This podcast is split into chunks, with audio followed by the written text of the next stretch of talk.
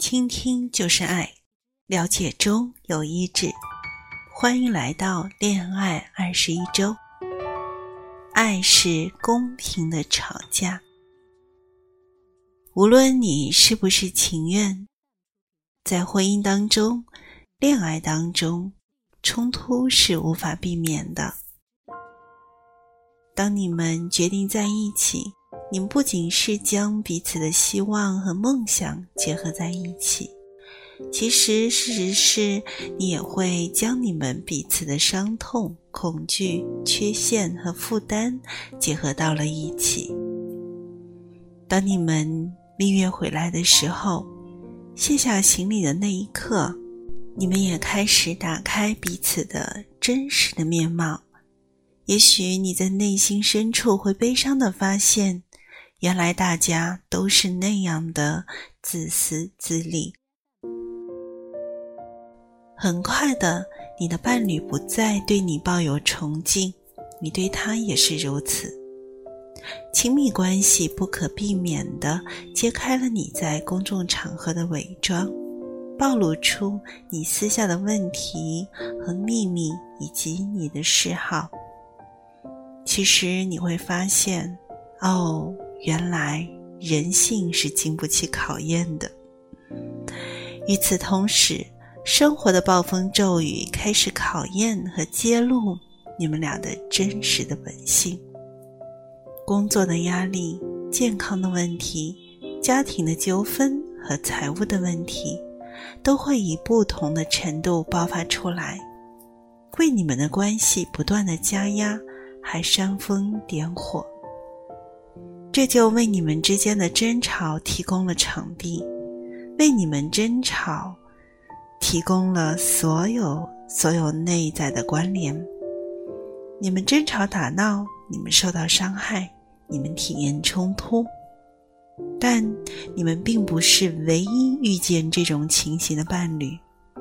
任何人都需要经历这些，这是亲密关系的必备部分。但不是每一对的伴侣都能在争吵当中度过难关，所以不要以为完成这周的恋爱挑战就可以把你们关系当中所有的冲突都抹平。更确切的说，是要用这种方式来应付你们的冲突，让结果变得更好。你们两个要一同努力。争吵最为激烈的时候，是对一段关系造成最深、最痛的伤害的时候，因为那时候你的自尊极强，你的怒火最炽烈，你最自私，也最偏激，你的话语当中包含的是最强烈的怨恨，你也许会做最坏的决定。如果你们两个都不控制情绪，而是放任冲突的恶化，那么星期一美好的关系就会在星期二解体。当爱介入之后，其实就会改变一切。爱会提醒你，你们能在一起其实是很不容易的，你们的这段关系太珍贵了。所以不能听任他自我毁灭。无论你们为什么争吵，你的伴侣都比争吵的理由更重要。这一点我们很多人都会忘记。爱其实帮助你在婚姻和关系当中装上气囊和防护衣。爱会提醒你，冲突可以转化为好事。冲突可以拿来利用，转化为你们两个人爱关系的提升的阶梯。学着共同克服冲突的伴侣，将变得更为亲近，更为互相的信赖，更加的亲密，并会在以后享受更为深厚的紧密关系。但是，如何转变呢？最聪明的办法就是学着为争吵制定健康的交战规则。如果谈及敏感的话题的时候，两个人没有健康的交战规则，没有指导方针，你们就无法在事态激化的时候约束自己。基本上，应对冲突有两个分界线，一个是关于我们的界限，另外一个是关于我的界限。我先来说关于我们的界限。我们的界限是你们俩事先同意的规则，这些规则在所有争吵和口角当中都适用。如果这些规则遭到破坏，你们双方都有权利温和而直接的制止对方。这些规则应该包括：一，我们永远都不会提及离婚和分手；二。我们不会提过去那些和当时争吵的事情没有关联的旧事。三，我们永远都不会在公众场合或孩子的面前争吵。四，如果争吵发展到具有破坏性的程度，其中任意一方可以要求暂停。五。我们永远不会在肢体上伤害对方。六，我们永远都不会带着怒气去上床睡觉。七，失败不是最终的结果，无论代价如何，我们都会解决问题。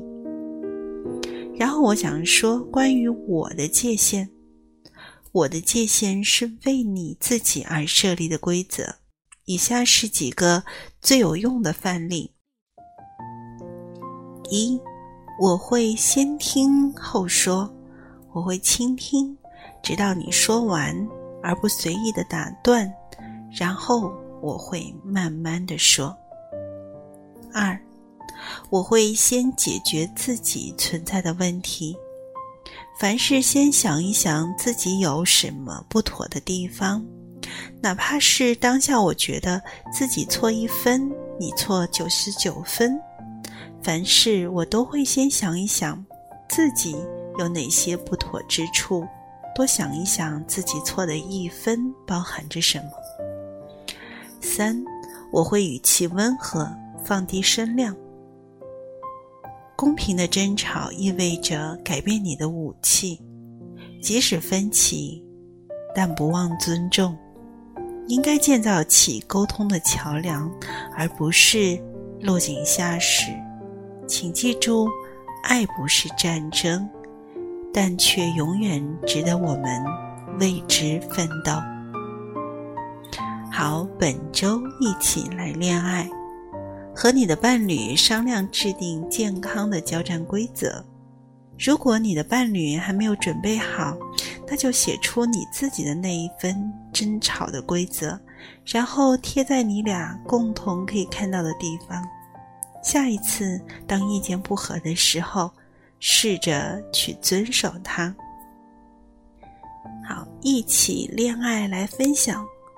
完成本周的恋爱任务之后，对照以下的问题：如果你的伴侣参与规则的制定。他定的规则会是什么呢？你为自己制定了什么样的规则？